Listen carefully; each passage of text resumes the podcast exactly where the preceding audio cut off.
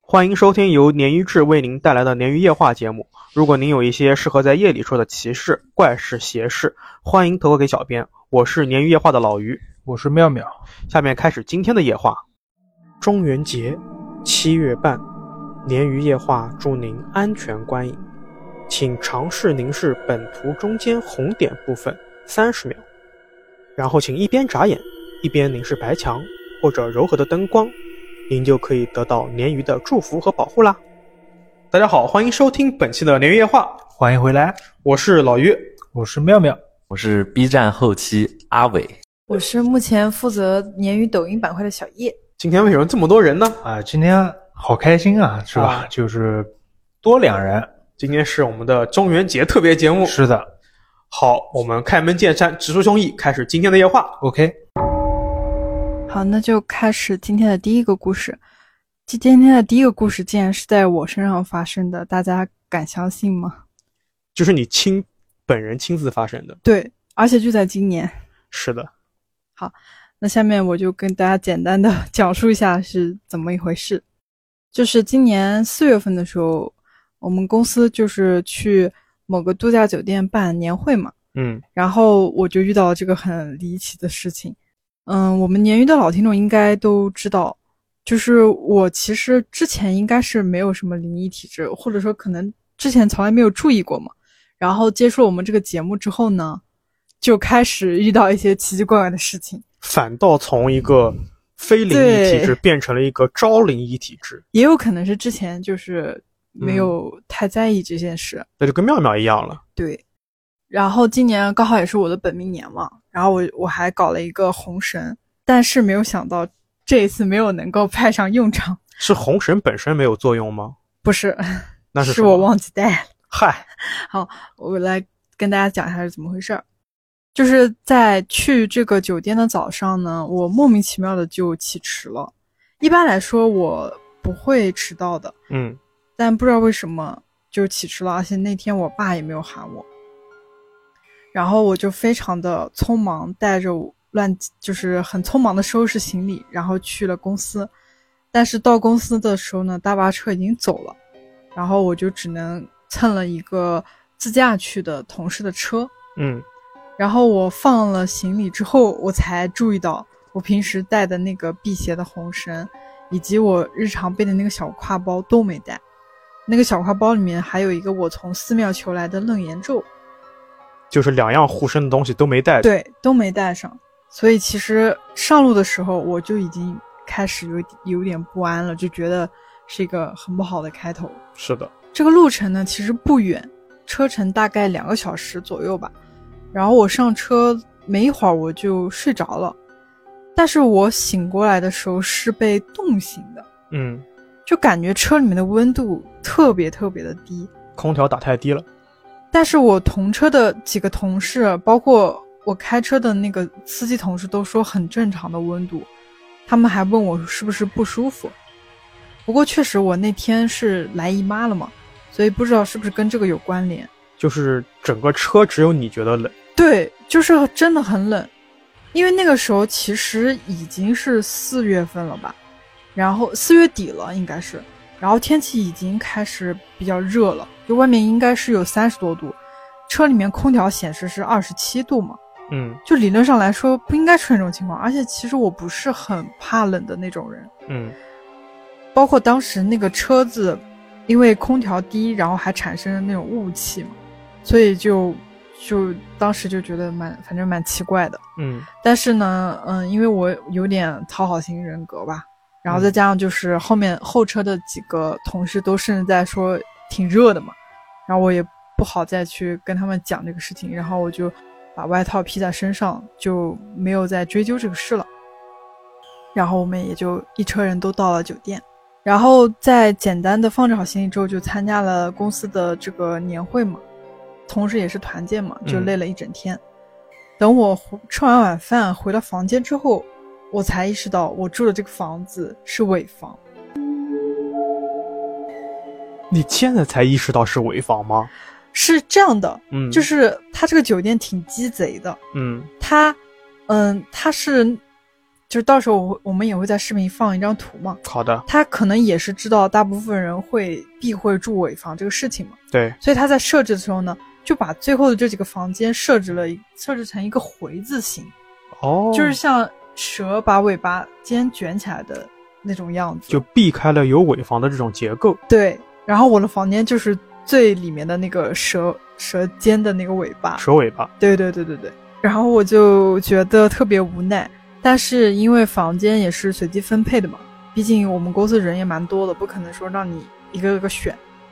而且就是我也是觉得不好意思，就麻烦别人吧，想想还是算了。但是这个时候更倒霉一件事情出现了，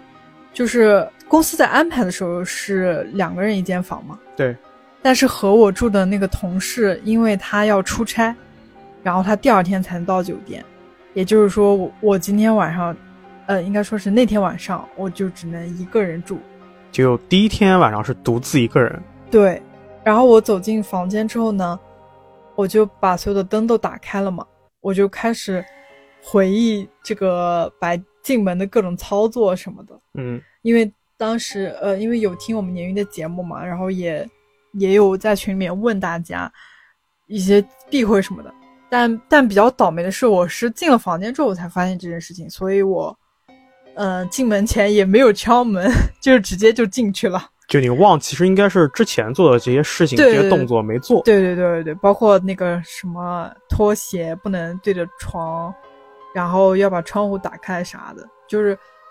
呃，反正这些操作都没有做吧，所以我嗯我不知道后面发生的这些事情会不会跟我没有就是进房间没有做这些常规操作有关系。嗯，然后果然到了半夜之后呢，开始出现怪事了。因为那天我确实有点害怕，我就早早的上床睡觉了。平时的话，我一般都是要刷刷手机的，但是那天就没有。然后睡了大概几个小时，可能是凌晨的时候吧，我突然被一阵吵闹声给弄醒了。嗯，我当时就是，呃，也是有点迷迷糊糊的，然后睡眼惺忪间就是先下意识的环顾四周嘛，然后我听了一会儿，发现这个声音它不是来自于房间里，但是这个声音应该是在窗外传来的，就是你房间的窗外传来了吵闹声，对，而且我在这里也是跟大家说一下，他那个房间呢，就我的那个房间，它应该是一楼，然后有个窗户，然后我然后它是一个回字形的，就有点像一个四周是房子，然后中间有一个有一个像一个小庭院一样的，就是很窄的一个庭院，类似于嗯过道一样的一个地方。嗯，就理论上来说，平时那里不应该会有人出现，因为很窄，而且我来的时候我也检查过嘛，应该说是人普通人可能都进不去的。就没有人会到那个地方，对对对对对，因为它中间就是一些景观，而且是很挤的一个很小的一个那个位置嘛。嗯，但是当时就听到一对男女的吵架声，就出现在那个窗外，而且我敢确定就是那个位置传来的，而且声音还很大，但是我又完全听不懂他们到底在讲什么。就是你不懂他说的嗯对方言，还是说完全你听听懂，不见，我完全听不懂，就我是就不不知懂，不知道他到底是在说方言还是在什么，但是应该是在吵架，因为两个人吵得很激烈。就而且语音语调没问题，对，只是他说话的这个语言对对对，难完以全辨别，对完全听不懂，而且有一点像那种情侣间吵架一样那种。了解，然后我听了几分钟之后，我就汗毛就开始竖起来了，嗯，因为首先就是我们当时去的时候是工作日嘛，对，理论上来说，工作日去的那个平时普通的客人本来就少，而且当时我们公司，因为我们公司有两将近两三百号人去的，嗯所以他那个那一片区域应该都是被我们公司的人都给包圆了嘛，嗯，所以基本上来来说那一片应该全部都是我们公司的人。但是我们公司人就算再有矛盾，怎么可能说大半夜的跑到公共场合，而且还是这么奇怪的地方吵架？对，你想一想就觉得很不合理。是的，而且我们公司虽然没有明文规定，但是，嗯，私下里大家也都知道嘛，一般来说都是不可以办公室恋情的，所以感觉这对吵架的男女就不太可能是我们公司的人。嗯，呃，如果说是工作人员的话呢，虽然是四月份，但夜里面其实还是有点冷的。嗯，如果是工酒店的工作人员吵架，为什么还特地要跑到那个地方？就不至于跑到你窗外的那个位置。对，就很奇怪，而且还是半夜里面凌晨吵架，就真的很诡异。嗯但我当时确实就是一个人也很害怕嘛，然后就缩在被子里面，我也不敢起来看啊什么的。然后就就是因为我一般一一边也很困，然后一边就听他们大概吵了大概半小时左右吧，然嗯后这个声音就停停下来了嘛。然后第二天起来之后呢，我就在群里面跟几个朋友就是说了这件事情嘛，也跟老于还有妙妙他们都说了。然后我当时也是直接发的语音消息，我自己现在点重新点开听，感觉我声音都有点发抖。嗯然后老于和妙妙他们也安慰我说，有可能是对面的房间或者是隔壁的吵架，因为他那个格局是一个回字形嘛，嗯就也有可能有回是音是吧？呃，也不是，它是一个那个回字形那种设计嘛，就是嗯可能我在这边，然后对面不是也有房间嘛？哦我真的是不记得这件事情，因为是太久远，是四月份你给我说的对这个事儿了。但是我说实话，我觉得不太像是，因为我在睡觉之前嘛，我其实嗯睡觉之前我有、我有去关窗，因为它那个窗户有一道那个像嗯百叶窗一样的，然后睡觉前就把那个窗给拉了解拉起来了。然后我睡觉之前我还特地看了一眼，对面的房间应该可能是空的，嗯，因为一直到我睡觉那个点，灯都没亮起来，而且那好个时候我们公司已经结束培训了嘛，嗯，所以我感觉应该不是我们公司的人。虽然你们是这样安慰我的嘛，嗯嗯然后呃，我就更加的不安了，因为我的护身符也没有带，而且我又得知了一个非常坏的消息，就是本来要跟我同住的那个女同事，她因为要跟甲方对接的原因，第二天还是不会来，也就是说我又要再自己住一个晚上，就真的蛮倒霉的。当时老于和妙妙还给我出主意说，要不我去其他关系好的同事房间打个地铺，或者是喊饭搭的同事一起住一下什么的。但对当时对我比较惨的是，我刚入职这公司半个月，而且我也很社恐嘛，所以我就没有什么熟人。第二天晚上我就又是自己睡的，然后果然就遇到了怪事，而且是最传统的鬼压床。就第二天是鬼压床。对，然后晚这天晚上我也是一一早就睡了嘛，然后也是不知道睡到什么时候，突然就醒过来了，嗯然后我就发现我自己动不了了，然后我当时我就反应过来应该是鬼压床了，但是这次鬼压床跟以前有点不一样，我不仅动不了，眼睛也睁不开，但是我、我能感觉到我的意识是清醒的。嗯所以我就，呃，下意识就是按照以前的经验嘛，就试图去挪动我的手指，因为一般只要你的手或者脚能动，你慢慢的你就能醒过来了。嗯就在我把注意力都放在动手指和脚趾的时候，前一晚那对男女吵架的声音又响起来了，而且又出现了对，而且还也是一样在窗外的那种语言，同样的位置。对，而且也是很激烈的在争吵。嗯，我这时候就觉得，不会他们是在用鬼语在通话吧？我去，就是我听不懂的那种嗯，鬼的语言嘛。听了一会儿吵架的时候，我就发现，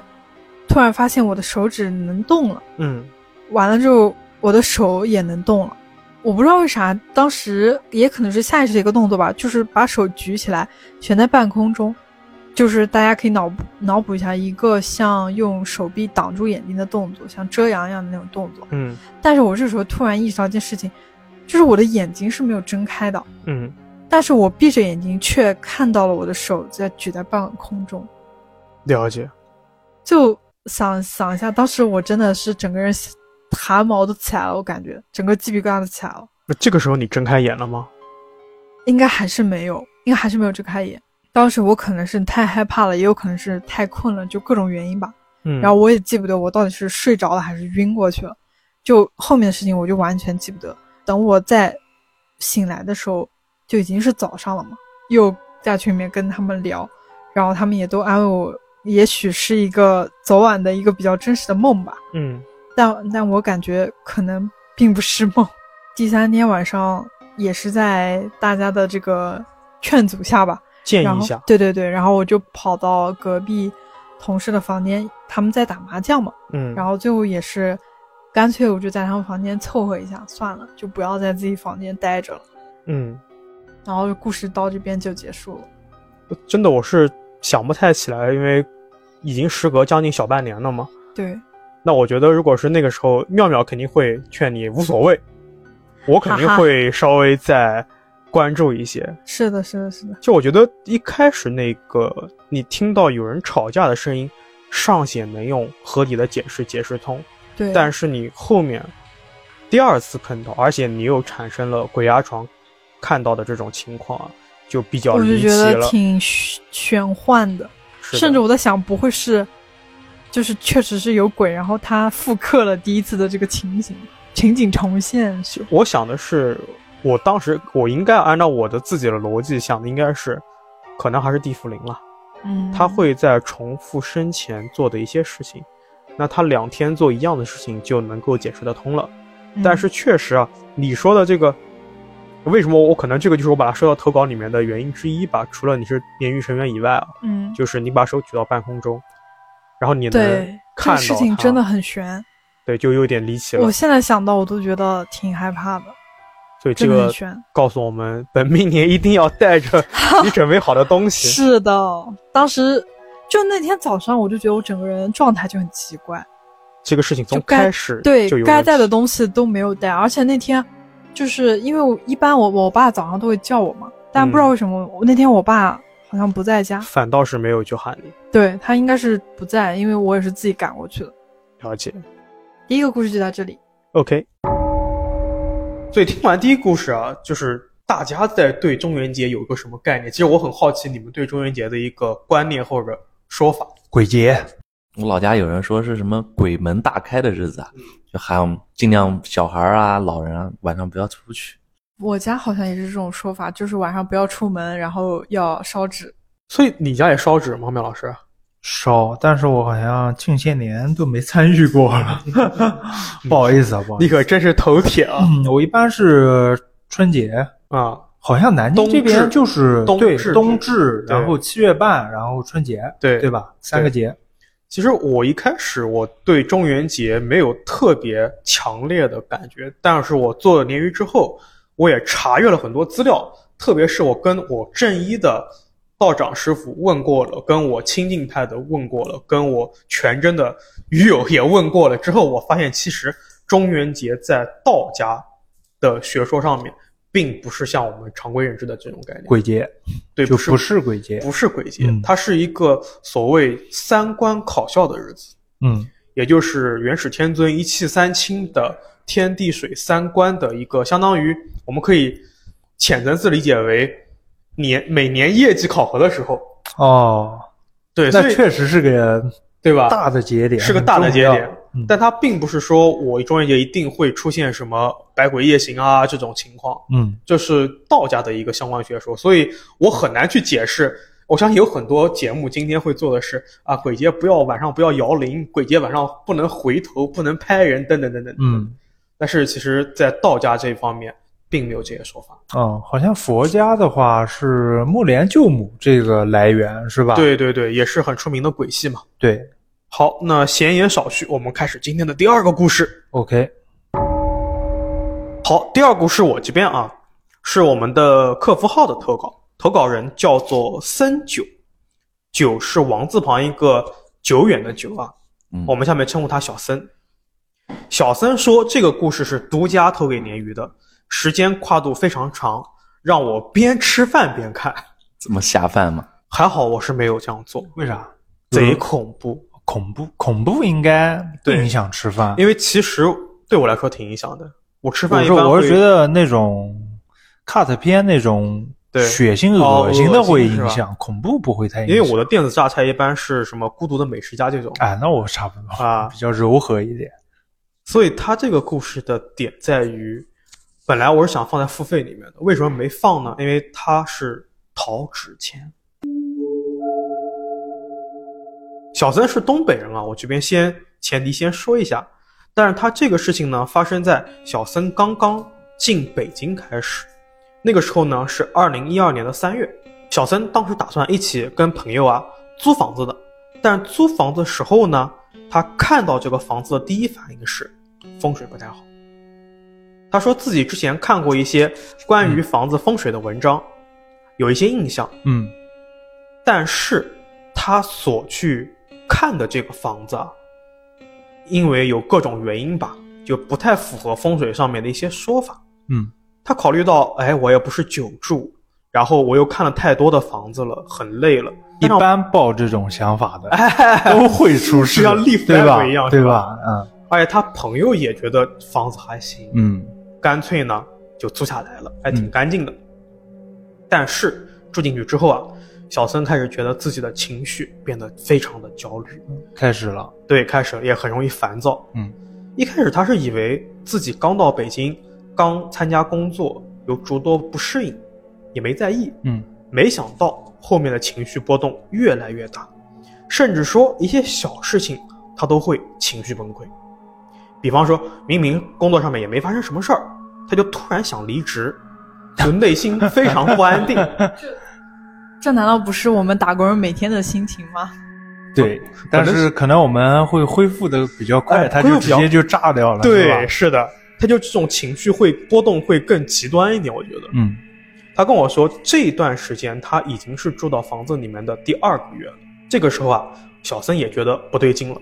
就打电话给家里面，让家里面给他看一看啊。他之前，他其实投这篇故事之前还有两个故事啊，啊，之前故事哦家里懂这个在家里面出马的，哦，对，怎么怎么我们北方朋友过来投都都有一点都沾对点，吧都牛逼一点，是吧都牛逼啊。然后他家里面给他算过之后的结论是，这个房子出过事，嗯有人他不算是阴宅啊，他就是一个很正常的房子，但是有人在这个房子里面病逝过，病逝，因病去世。是不是老人去世？哎，这个他没说，但肯定是不是那种自然的去世，病逝也算那个嘛，就是非正常死亡嘛，也算非正常死亡，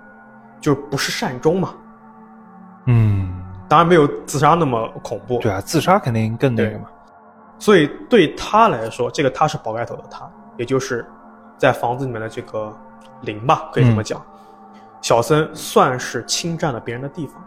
所以这个灵想让他搬走。哦，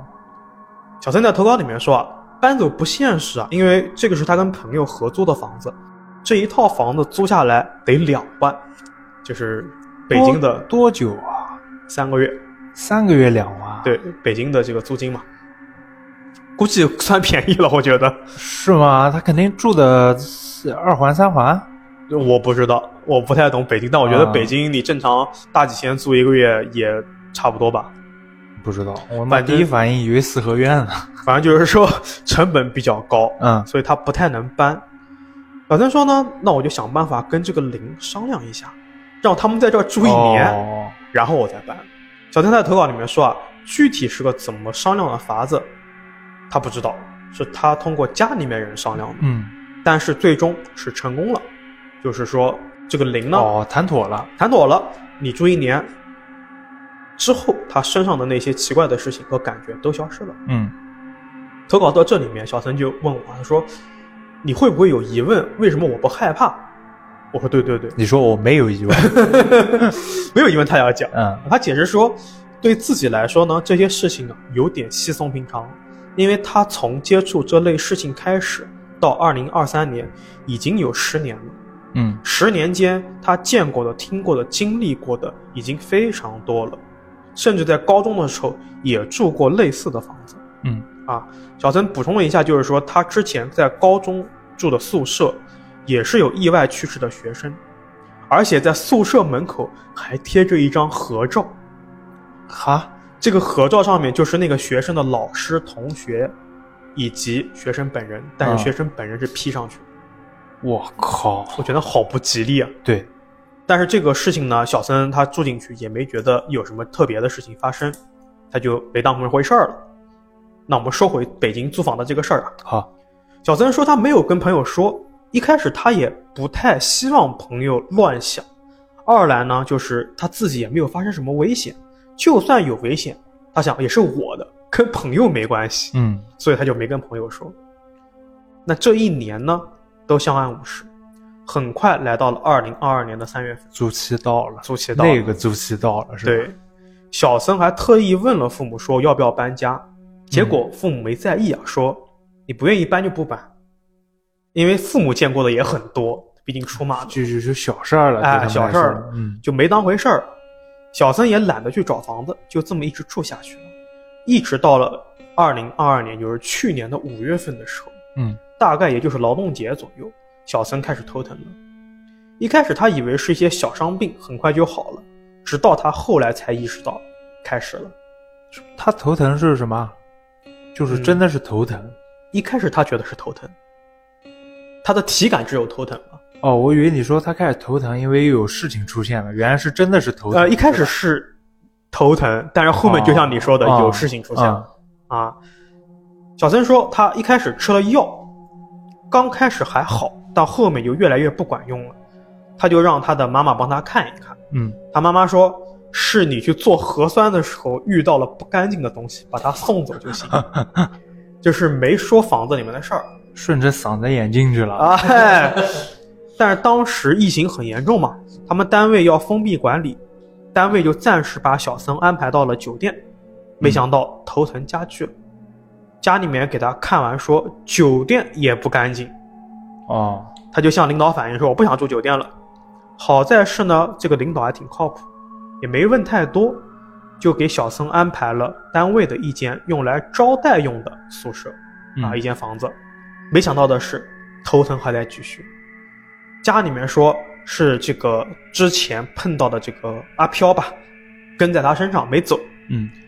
说而且描述的很清楚啊，说对方是一个梳着两个小辫子、穿着红色衣服的小女孩。哦，形象已经出来了。对，嗯，家里面说我们尝试帮你把这个小女孩送走，但是，即便是家里面做了，小森的这个头痛病并没有任何缓解。嗯，而且是封闭期间嘛，他没有办法去医院，只能靠买止痛药来缓解头疼，几乎没有用。一直到了六月初，单位解封了，也就是端午节后的样子，小森第一时间冲到医院，他说他当时去的是一个专治神经内科的三甲医院，诊断结果很遗憾就是没有问题，啊，肯定非常是健康，对，嗯拍片子也没问题，CT 也没问题。他说呢，自己头疼已经有一个多月了，就这么生扛着，没办法，嗯，工作也是很勉强的在做。单位解封之后，他就回到家了，突然想起来那个一年之约的事情，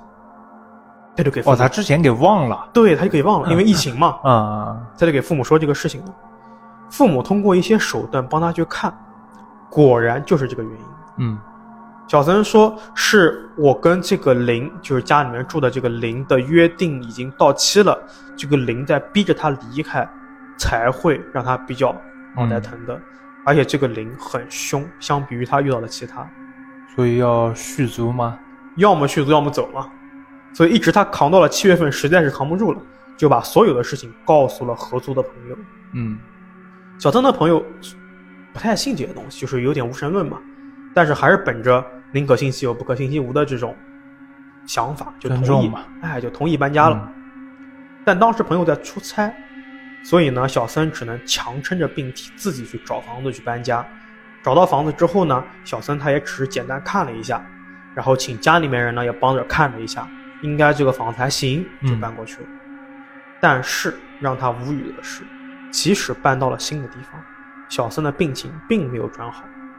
可以说身体每况愈下。为啥跟过去了？对，这个时候他意识到什么呢？这个事情不简单了。嗯他说，一般他自己的生病是分为实病跟虚病两种情况。实病就是身体原因导致的生病，虚病就是因为神学，就是这种神鬼学的事情嗯导致的生病。那有虚病的时候呢，一般也是伴随着实病的。但是这种事情呢，就是他碰到这种，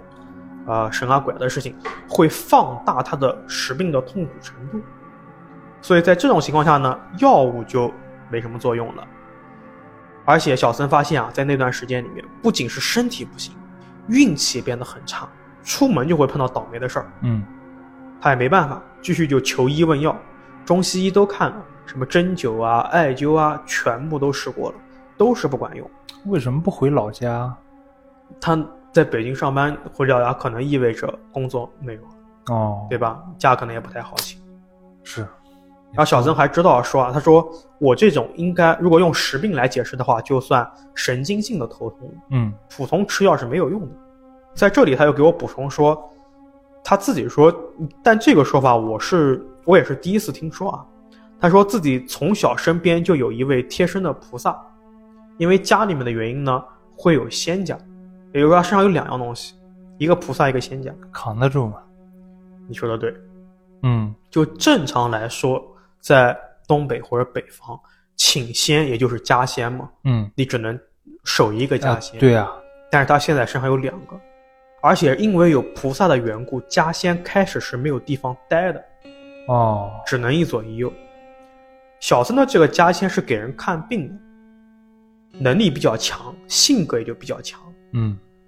那跟大家想的不一样啊，不是说这个仙家在帮你就什么都会帮你啊，对啊，啊，他们是有性格的这种，算什么悲神啊之类的这种嗯仙儿嘛。所以无论是这个仙家还是贴身的这个菩萨，并没有在小僧头疼的这个时候帮他处理问题，有一种医者难自医的感觉。嗯，小曾说呢，父母就对这个事情很生气，一想你在我女儿身上，你不帮我女儿，对吧？搞 你啊，就不想留着这个仙家了。小森本人也这么同意果断啊，对，这就是东北出马仙的风格，嗯，就他并不像我们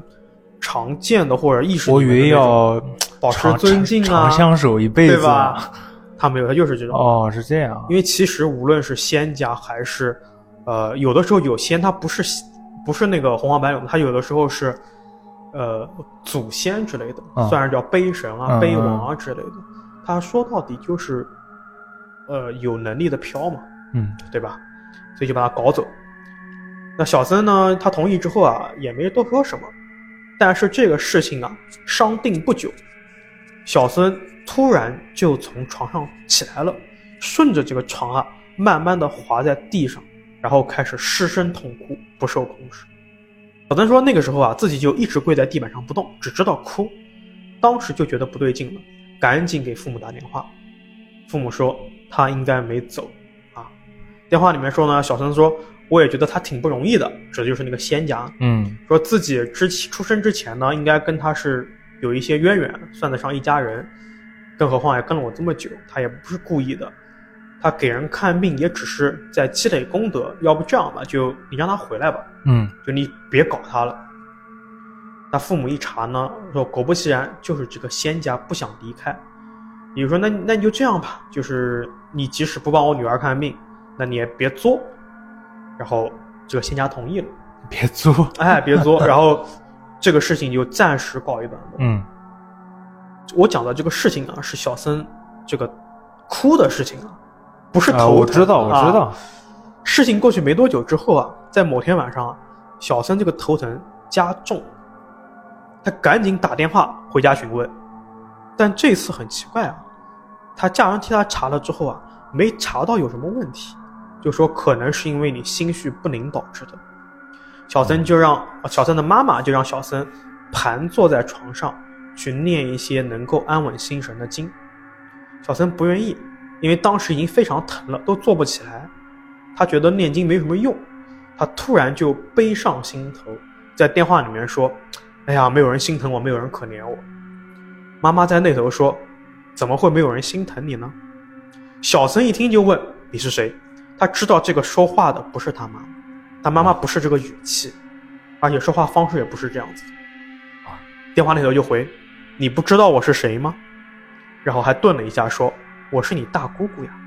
你想到了吗？我现在后背有点凉。 有点凉，起鸡皮疙瘩了是吧？对，就是他家供的那个家仙，啊，小森说自己听了之后立马就哭了，有一种被救赎的感觉，就像是抓住了一根救命稻草。那个家仙就对他说：“你不要哭，你不要哭，上天有好生之德，是不会让你如此痛苦的，肯定会帮助你的。”小森听了他的话之后呢，就用了他教的方法，面朝南方，嘴里面在念一些这种相关的东西，他没跟我说是什么，就在念，大概意思就是求上天的垂怜，求观音菩萨的救助等等等等。一开始也没有感觉有什么样，但是练了九遍之后就有效果了。他感觉自己呢，这个头疼就慢慢的削弱了，到最后呢就完全不疼了。这个时候呢，电话那头突然传来了他亲妈的声音，说：“你赶紧休息吧。”电话就挂断了。妈一个疗程结束了。就感觉他他妈亲妈好像更嗯严肃一点，对对对，对吧？但是没想到的是，小森刚躺下准备入睡，那种熟悉的痛感又卷土重来了。啊，他赶紧把电话再打回去，然后跟他妈说：“我又疼了。嗯”妈妈这个时候说：“有脏东西。”然后他妈妈顿了一会儿，突然很生气的对小森说：“说吧，你想要什么？我尽量满足你。”嗯小森说自己也不知道怎么回事啊，听到这边就突然特别干脆利落的说钱。妈妈问要钱是吧？小森在这边说对，我要钱。他妈妈说灰的还是黄的？小森说灰的。妈妈问要多少呢？小森说三张。妈妈问扎了还是没扎的？小森回答扎了的。他在投稿里面说这段对话非常迅速，不到半分钟，小森妈妈听完小森的这个回答之后啊，就让他爸爸去弄了，弄好之后就立刻在家里面烧掉了。小森也立刻就恢复了，当晚就没有再疼过了，久违的睡了一个好觉。说你科普一下，我也没听懂，所以啊你我没听懂哎，是我吧就问了小森一下。是不是烧的纸钱？对嗯对，但是它这个要素还挺多的。是的，小森给我解释了一下，他说其实这段对话呀，就是他在的那个附在他身上的那个灵跟他妈进行的一个直接的对话，嗯嗯是而小森自己是作为一个算媒哎介媒介，对对对，要钱的意思呢就是要纸钱，灰色和黄色对应的是使用对象的不同，灰色是鬼流通的货币，黄色是仙流通的货币。因此，上供的时候用的是黄纸钱，嗯上坟的时候用的是灰纸钱。那几张呢？就是一般是三张，就是最少的。扎了的就是代表纸钱上面有印花那的他意思，要的也不多是吧？呃也还好，这让我想起来，我老家有个习俗说，嗯，给故去的人烧要烧银色的，灰就是灰色的，说啊那个能拿到，但是黄色的基本不烧。他说拿不到，可能对就对应的是这那个。就对应上了，黄色的对给应上了仙对应家上了，对吧？而且他说这个扎了的是什么呢？扎了的是纸钱上有印花的意思，印花外圆内方，就有点像古代铜钱的意思。嗯所以说，小森脱口而出钱的那一瞬间，他自己就知道怎么回事儿了。后来，小森给妈妈说，当时自己挺害怕，这个阿飘啊拿了钱不走的。妈妈劝他说：“你不用担心，他都说出自己的要求了，我们满足他之后，他自然就走了。”嗯，然后故事到这边呢，就暂时告一段落了，因为他后面又连续投了四五个稿子，啊，这是他其中的一个稿子。哦，特别是他在考上研之后，又发生了一些更恐怖的事情，我们可以期待一下所。以这鬼只是要钱花，对，纯要钱是是是，小三住了一年没给房租是吧？啊，可能有这着种急要，有这种感觉，啊有这种感觉就好像鬼要比人普遍要有信用，啊，就对是对吧？你拿了就答走应他做的事儿，他就不会再烦你了。一般啊，但你没有觉得，其实愿意这么做就是比较有诚信的鬼啊，可能是念力或者更强一些的鬼。嗯，如果是那种比较孤魂野鬼哎，就可能不太就有无用。赖嘛，对是对，吧就无赖嗯了。那不管怎么样，我还我们还是鲶鱼，还是祝小三后面平安顺遂。是的，好，那第二故事到这边，刚才老于的故事，我后背还在发凉。是的，下面我再带来一个故事啊，这个故事也是来自鱼友在客服号上的投稿好的， ，ID 叫做 R，就是英文字母那个 R。哦，他让我们称呼他叫小张。小张说自己从小体质就不太好，小时候就很容易看到怪东西，特别怕黑，因为黑暗中会看到怪东西，晚上不敢睡觉，嗯因为会做噩梦，只能白天再补觉。嗯，家里面就安慰他说：“小孩儿眼压高。 眼压高跟 怕黑有什么关系啊？”我老婆每天加班，她也会说自己眼压高。 呃，可能因为呃说是，嗯可能就是安慰他吧。嗯可能家里面人懂一点，他自己就不怎么那个，就安慰他，就有点像刚才小叶那个故事，你不敢告诉哦他一样。啊，是的，这倒是，可能家里人安慰他，就说长大了就好了。嗯但是之后某一天，小张和妈妈去拜访他妈一个朋友的亲哥哥，嗯那个叔叔自自己半路出家当了道士，嗯当时妈妈说单独和这个道士叔叔说话，让小张自己在道观里面转一下，然后他们两个就关门在房间里讲话。小张说那个道观很小，光线也很差，自己看了四周环境，不敢到处乱走，于是又回到刚才门那个房门前。就在这时，他就听到令他震惊的话，隐约的听到他妈妈在跟那个道士叔叔描述他的情况，然后还看了他的那个生辰八字。嗯，结果那个道士告诉他妈妈，小张是个鬼胎，我去，就是眼压高的是鬼胎， 所好以我恐所以我怖。感觉他妈妈很懂，然后一直在安慰他。对，其实他妈可能和这个道士就是有过联系，就是知道小张他有点不一样，对，然后通过八字算出来，他就真的是有问题。嗯，还说了一些让妈他妈妈不要担心。后面小张就记不得了，因为他太小，只记得当时浑身血液啊，就像冻住了一样。 嗯，缓过来之后，他就跑开了，怎么回家他都记不得了。之后他妈妈就会定期带小张去做一些仪式，但是仪式时他都浑浑沉沉的，嗯他也不太记得做了什么。嗯小张说，即便是长大后，自己平时也很容易鬼压床，这个情况啊一直持续到她和她男朋友同居了之后啊，才逐渐消失了。印象最深的一个鬼压床，是她某次自己换了个新工作，午休的时候和几个小姐妹在房间里面，但是她总昏昏沉沉的睡得醒不来，频繁的梦到了一个纸人儿。那不就是我吗？你有经经常睡得醒不来嘛。你会梦到纸人吗？啊，那我不会。说他梦到纸人儿，而且纸人儿会推开门进来，围着他唱奇怪的歌谣。我靠，直人唱 歌，后来因为太影响状态了，他只能换了一个工作了。嗯说到这里，以上这些，嗯，可以说是小张的一个背景信息了。小张正式投稿的故事发生在他小学的时候。小张在投稿里说，小学的时候，体育课如果遇到下雨天，他们就会一起到那个教学楼楼顶上的体育教室去上课。哦，这让我想到我我们下雨天的话根本就没有体育 课，就是老师生病了。妙妙，我们高中的时候体育课不就是到楼顶上？不是啊，我们哪有室内篮球场啊？故事发生的那一天啊，嗯也就是因为下雨，他们一群同学在体育教室里面自由活动。嗯，因为那段时间，他们微机课流行去贴吧看灵异故事，我去，一看就是女同学，男同学都在下 CS 玩对 CS，打游戏，同学之间也很盛行讲鬼故事，他们就有人提议来玩看前世的游戏。哦，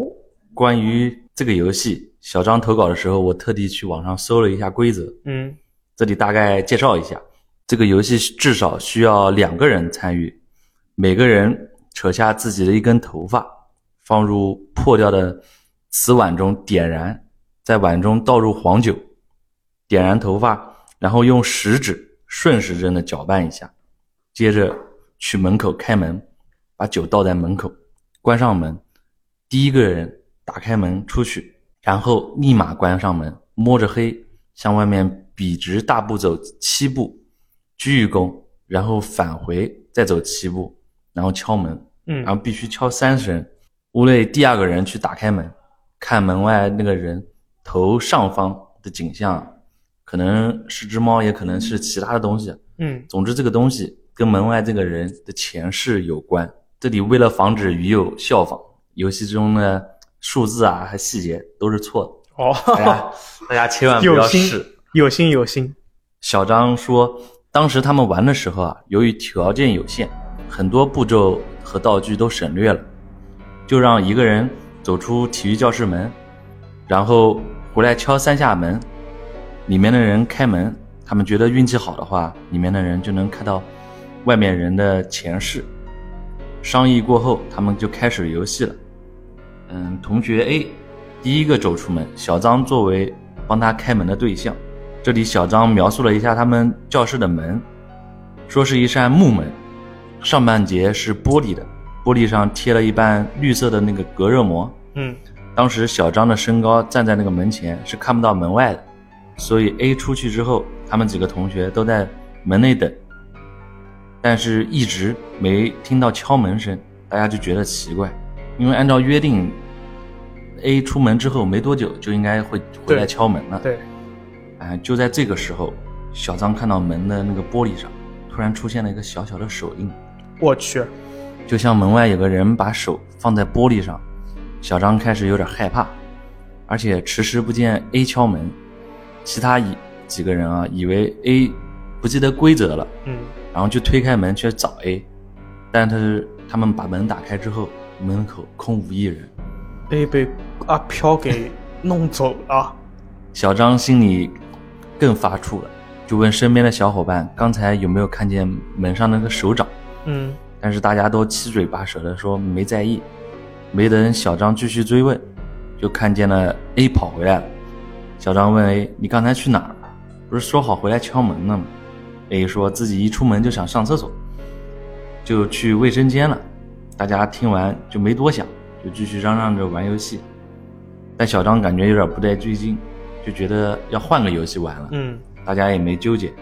就说好吧，然后一起决定玩那个一二三木头人。就瞬间从从一个灵异游戏变成了一个儿童游儿戏童了。，毕竟小学，很快就忘了之前干什么。是的，让 A 先来当鬼啊，因为他刚才破坏了游规游戏规则。嗯，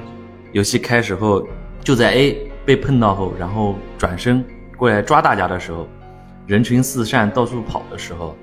，A 摔倒了，并且哇哇大哭。他抬起头，满嘴是鲜血，牙被磕掉了。体育老师赶快来处理这件事情，嗯，把他带走了去医务室。这个事情就过去了，然后时间来到了中午午饭的时间。吃完午饭，小张和之前几个同学在学校一楼大厅里面玩，可能年纪太小了，A 受伤的事情并没有影响大家，嗯，他们依旧在大厅里面做游戏。就在这时，大厅的公共电话响，小张的好朋友 B 去接了电话。起先他接起来说，里面什么声音都没有，小张也凑了过去，然后他们俩一起在听那个听筒，结果就听到听筒里面有一个很明显是个小女孩的声在哭的声音。小张记得当时他很害怕，然后他就转头看着他朋那个同学 B，在 B 的眼中啊，他看到同样的那种惊恐的表情。嗯， B 就大叫了一声，两个人同时就跑开了。其他同学听他们俩说那个电话那头有人哭，对，他们就过去听那个电话筒，但是已经没有声音了，就听到嘟嘟嘟的那个占线声。然后午休过去了，A 回来了，班主任此时此时开始追究体育课的事情。嗯， A 说他是被人绊倒的，班主任希望绊倒 A 的同学能够出来给 A 道个歉，但是等了半天啊都没有人站起来。于是 A 说他摔倒的时候看见了一个穿红皮鞋的人，把他绊倒了，然后依旧还是没有人站起来承认。这时候班主任就有些生气了，嗯，就开始检查哦每个女生的鞋子，结果当天根本都没有人穿红色的皮鞋。也就是说，不是他们班的人，或者说，而且那当天只有他们班在上体育课，一般体育课只有一个班。就或者只不有是人，一时间就是这时候他们讲嗯完这个话、对话之后，班上的气氛就很沉默了。嗯，不知道是哪个说了一句“老师可能不是人小学就这么顶吗？”，怀疑他们也是东北的小学了。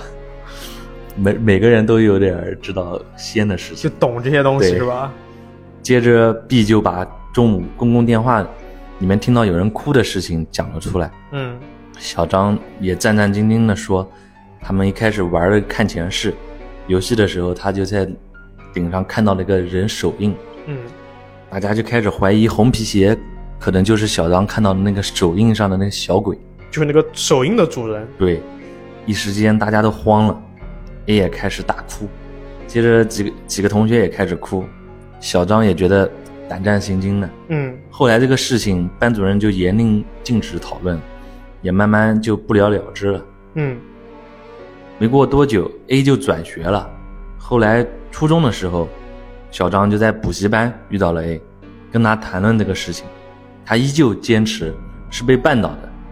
也说自己绝对不会记错的。嗯，故事到这里就结束了。就其实 A 他就是一直确定自己是有人的这种绊他的这种触感，对，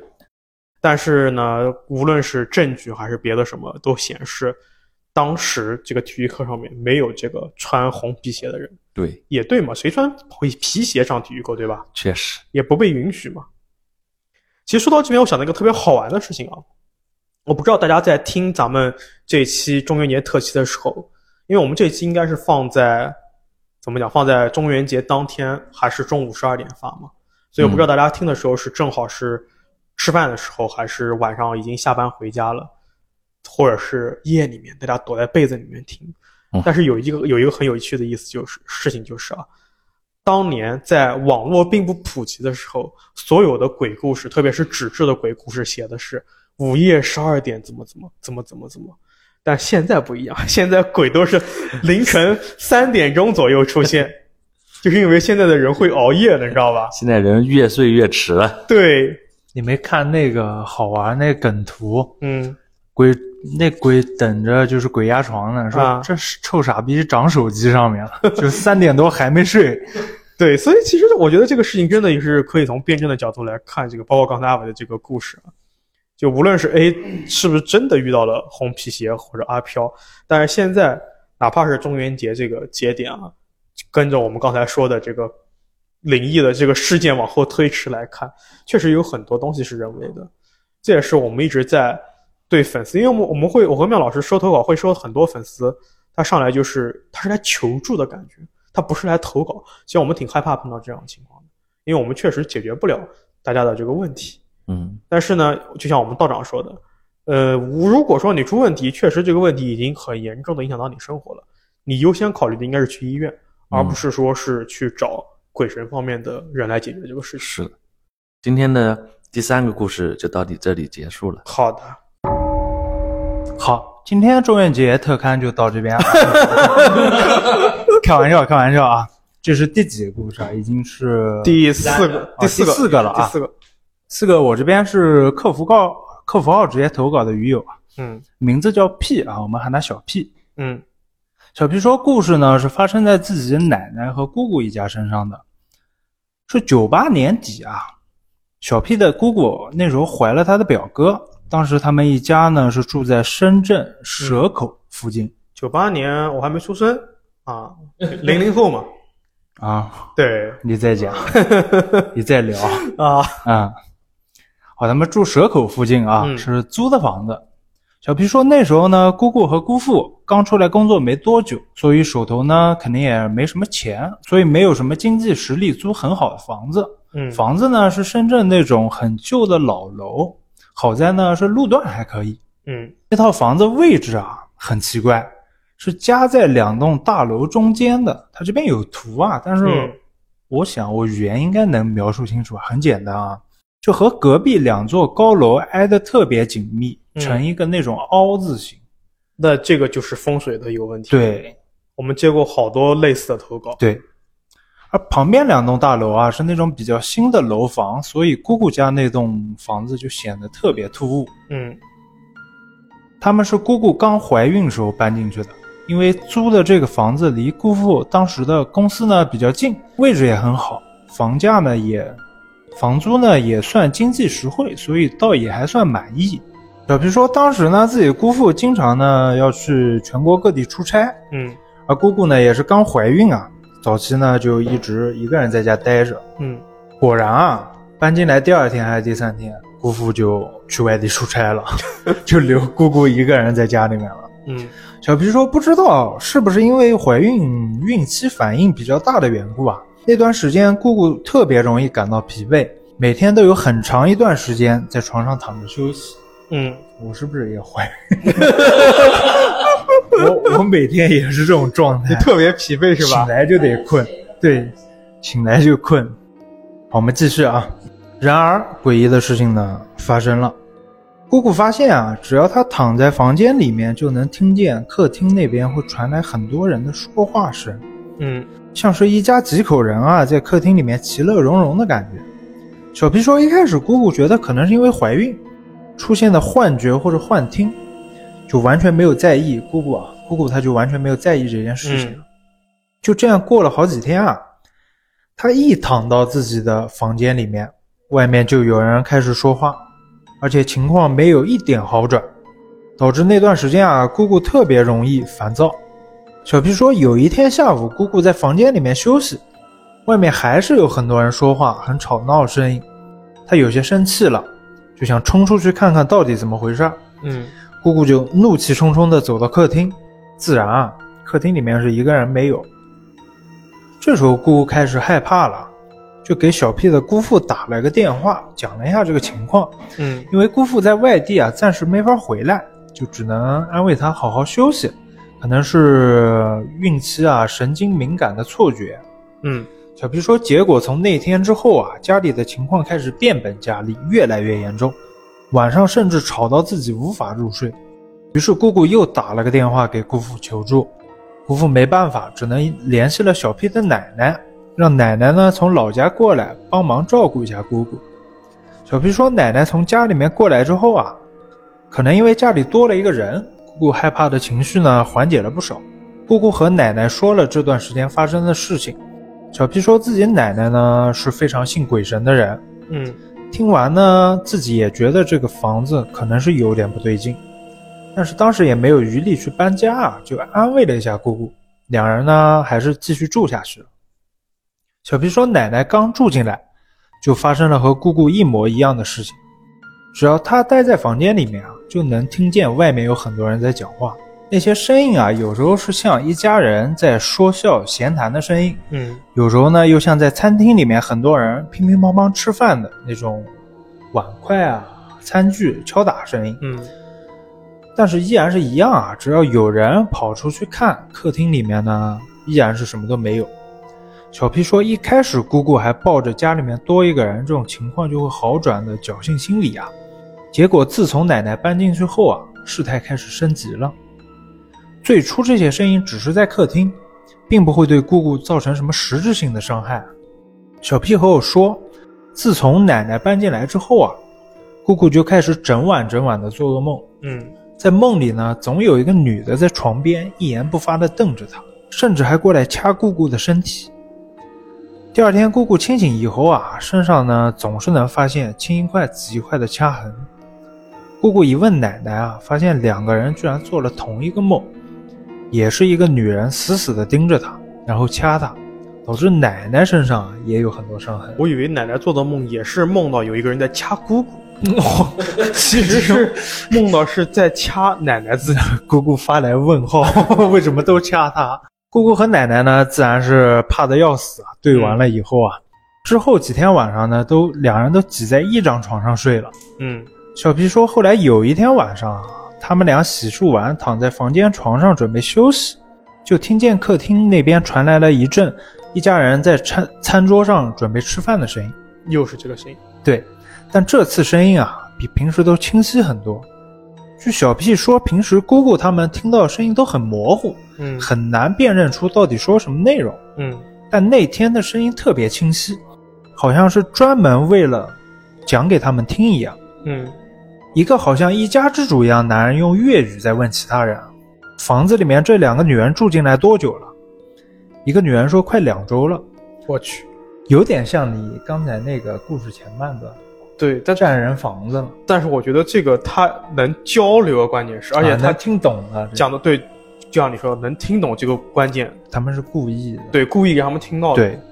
在这两人交谈期间啊，一直有碗筷碰撞的声音，也有人吃饭的咀嚼声，然后又传来了几个孩子的笑声。嗯那个女人声音又悠悠地说了一句：“没事儿，很快了。”接下来呢，饭桌上再也没有听到有人说话声音了，但是呢，碗筷声啊和咀嚼声一直还在继续。奶奶和姑姑面面相觑，两个人呢都听得清清楚楚。嗯小皮说：“果然那天晚上啊，姑姑和奶奶又做了同样的噩梦，梦里还是那个女人，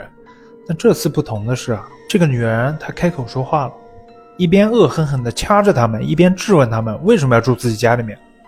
小皮说：“姑姑在梦里面啊，可能是被这些东西折磨的太久了，嗯精神已经快要崩溃了，不知道哪来的勇气，就是就对这个女人吼，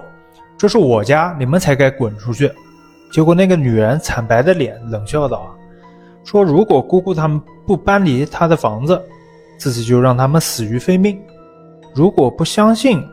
她在梦里说的话，第二天你们可以打开衣柜看看，看里面是不是有一件带血的白色衬衫。”嗯，小皮说，第二天一早，姑姑和奶奶两人醒来就不约而同的开始翻找起衣柜来。姑姑把衣柜里面所有的衣服和被子都扒了出来，结果真的在衣柜底下发现了一件带血的衬衫，我去，血液呢已经干涸了很久，已经变成那种黑褐色了。他们两人呢吓得头皮都麻了，爬起来就开始收拾行李，也不管什么怀孕方不方便了。嗯然后和姑父打电话说，就这次是铁了心了，我们一定要搬走。嗯小皮说，当天下午姑父就从外地赶回来了。用姑父的话形容啊，姑姑和奶奶两人精神萎靡到极点，印堂都发黑了，尤其是姑姑。小皮说自己的姑姑呢，之前是算比较丰满的身材啊，即使没有怀孕的时候也是白白胖胖的，包括姑父出差之前还是这样的。结果这次回来一看到她，整个人瘦了好几圈，眼窝都凹下去了。姑父呢也赶紧帮着一起收拾行李，当天晚上就火急火燎找了一个酒店先搬出去了。小皮说搬出去第一晚啊，奶奶和姑姑久违的睡了一个好觉。后来姑姑跟小屁说啊，她有点洁癖，就刚搬进那个老房子第一天啊，她和姑父做了一次彻底的大扫除，那个房子每个角落都打扫过了，当然包括那个衣柜啊。她回忆就是再三确认了，那里面是没有东西的。嗯，所以那件衬衫它是凭空出现的。我就说嘛，我说怎么他在住这个房子之前就没有做这种全方位的这种类似于嗯扫除之类的，其实他跟小 P 说，他之前是已经打扫的很干净对了。，嗯那就证明肯定就是临时或者说是对中途出现的。小 P 说，他们搬出去之后啊，好在是这些怪事情也没有再发生了。但是姑姑呢，变得现在变得特别敏感易怒，嗯，晚上呢也不敢一个人睡了，身材一直保持着比较病态的消瘦。就等于从一个胖子变成了一个瘦子。对，这个投稿到这边就结束了。其实我听到一半，我想起来一个说法，但是我不，但是困问题是在于我不记得这个说法的正和反。就是说，如果是一个人在她怀孕的时候，她是具备先天之气，还是说是缺少先天之气的？嗯就因为怀孕嘛，她有一孕育的一个新的生命，她可能她的这个精气神，她的这个阳气会更足，还是说是更弱？我忘记是哪个方向了，嗯，但肯定是跟普通人不一样的。是，但是我觉得他们就是闯到别人房子里面了。啊，按照你的这个说法，他肯对定吧是变弱了。所以他嗯在闯到别的房子里面，他没有这种抵御的方式，对才更容易被。因为奶奶没得讲，老人嘛，老人对，自然老会人弱肯一定些是弱一点嘛。对，嗯，所以才会被这个鬼怎么讲欺负吧。我相信要是你去的话，你可能把这个鬼骂哭。是吗？我有这么 鬼还会骂人是吧？就你嗯你你应该是续载中，所以我觉得你会跟续载一样，就是那种暴嗯力物理型的这种，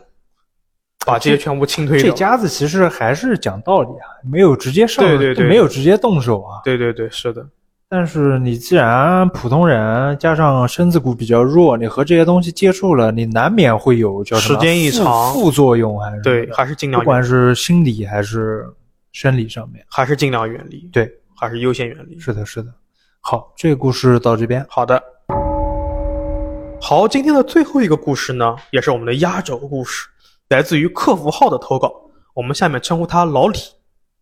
老李说，他这个故事在前半段属于半求助半投稿，因为被我压太久了，他只能变成投稿了。就很早就跟你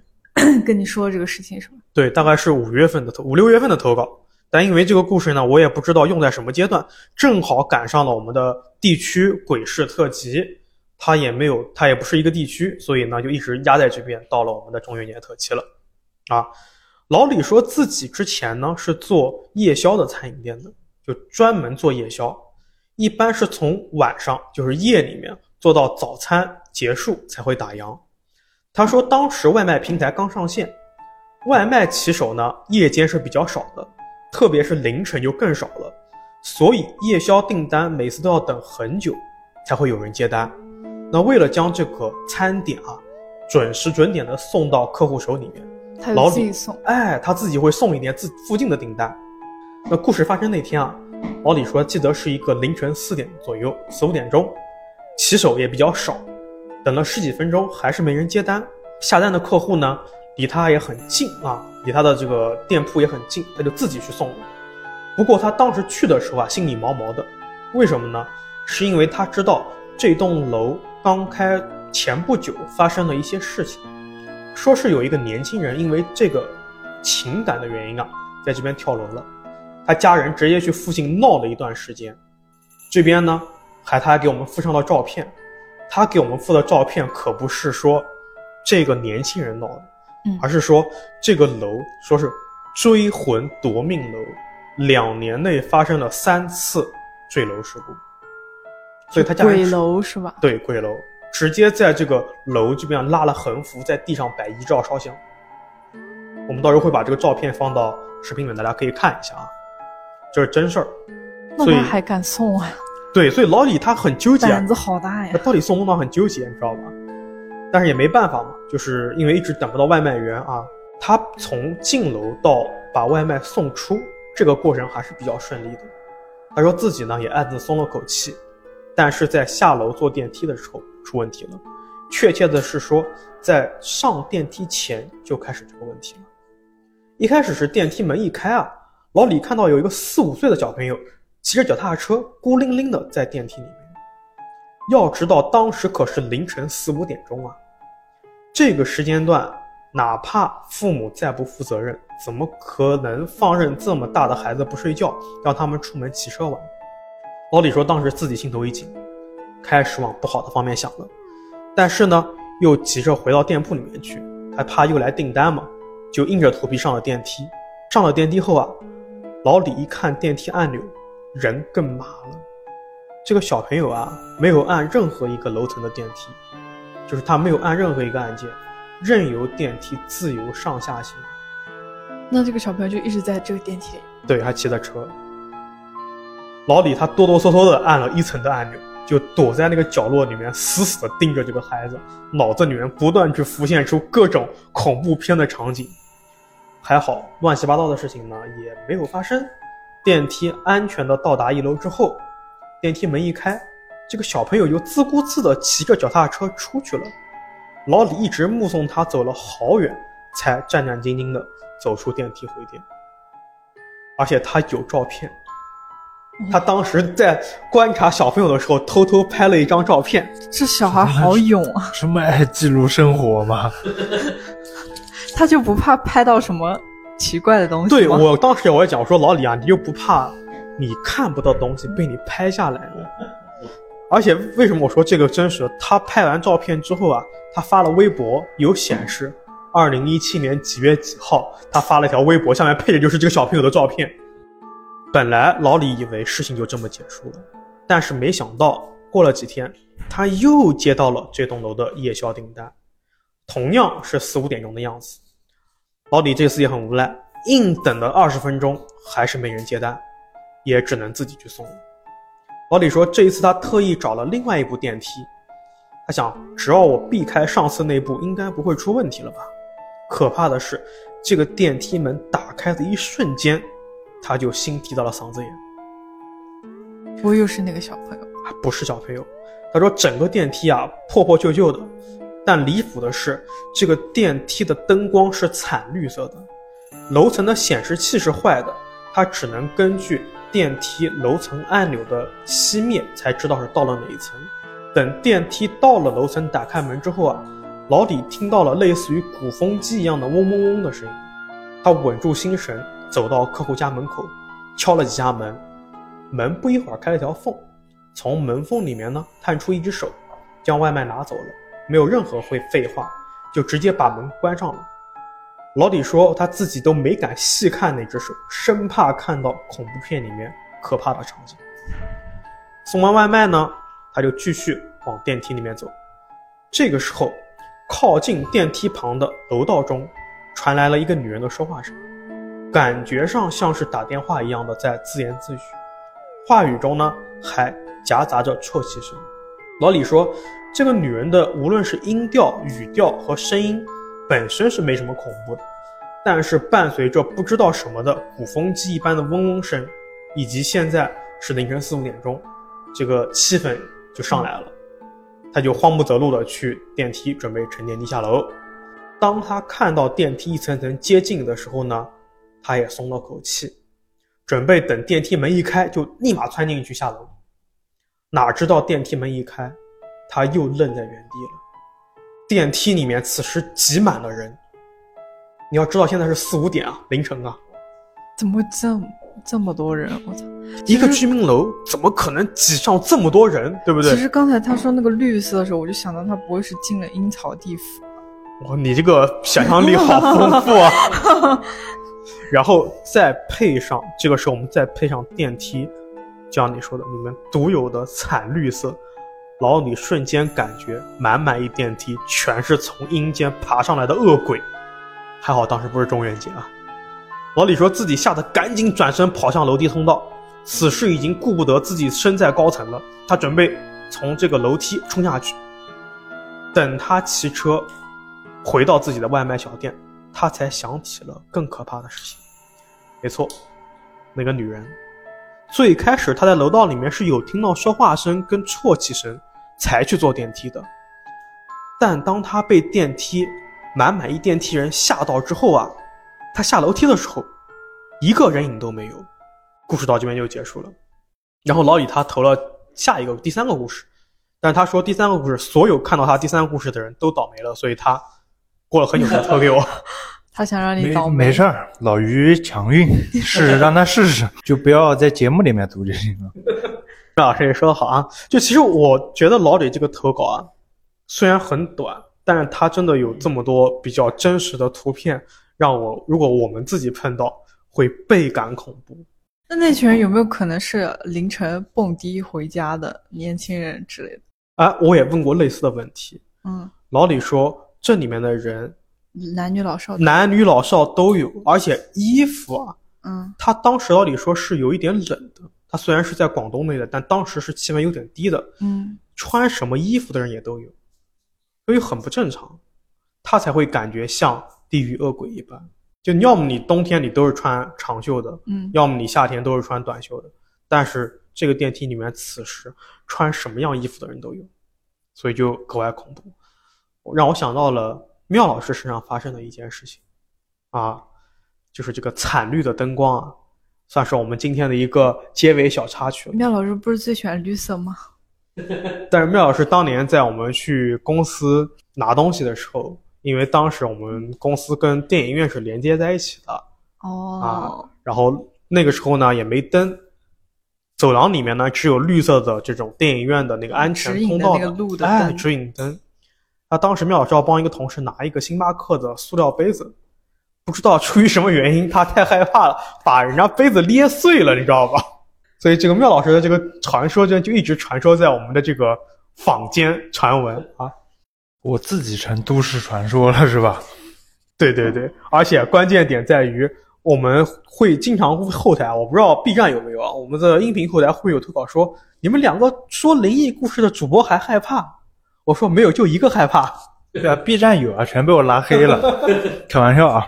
好，那今天的中元节特辑就到这边结束了。如果说您有一些适合在夜里说的奇事、怪事和邪事，欢迎给我们投稿，任何一个可以联系到鲶鱼的平台都可以发来投稿。拜拜。大家再见。拜拜。拜拜。